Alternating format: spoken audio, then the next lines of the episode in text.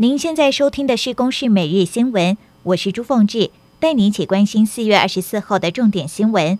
昨天下午，日本北海道知床半岛传出了一艘载有二十六名乘客与船员的观光船沉没的意外。由于海象不佳，当局持续搜索。根据 NHK 最新的消息显示，有四个人被找到，天亮之后正展开救援。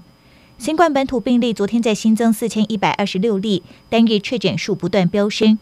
指挥官陈时中决议，未来将采重点疫调，过去框列接触者从发病前四天将缩短为两天，更明确定义密切接触者，包括同住亲友、同班同学、同办公室以及同工作场域这四大类，以最小框列为原则。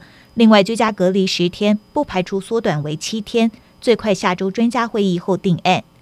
全台疫情延烧，快筛试剂大缺货，引发民怨。行政院长苏贞昌表示。一百二十三点五万剂的快筛试剂，预计今天就会在全国通路铺货，但是基层药局反映没有收到通知。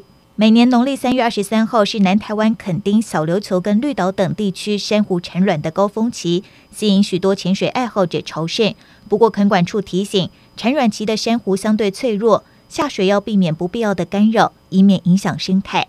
疫情升温，连带也打乱即将到来的母亲节。彰化庭尾原本在每年四五月都是康乃馨的采收期，但是受到了疫情影响，花农担心不少母亲节的活动或聚会取消，损失就会很惨重。而连带受影响的还有餐饮业，原本订单大约九成满，目前也已经取消了三成左右。以上由公视新闻制作，谢谢您的收听。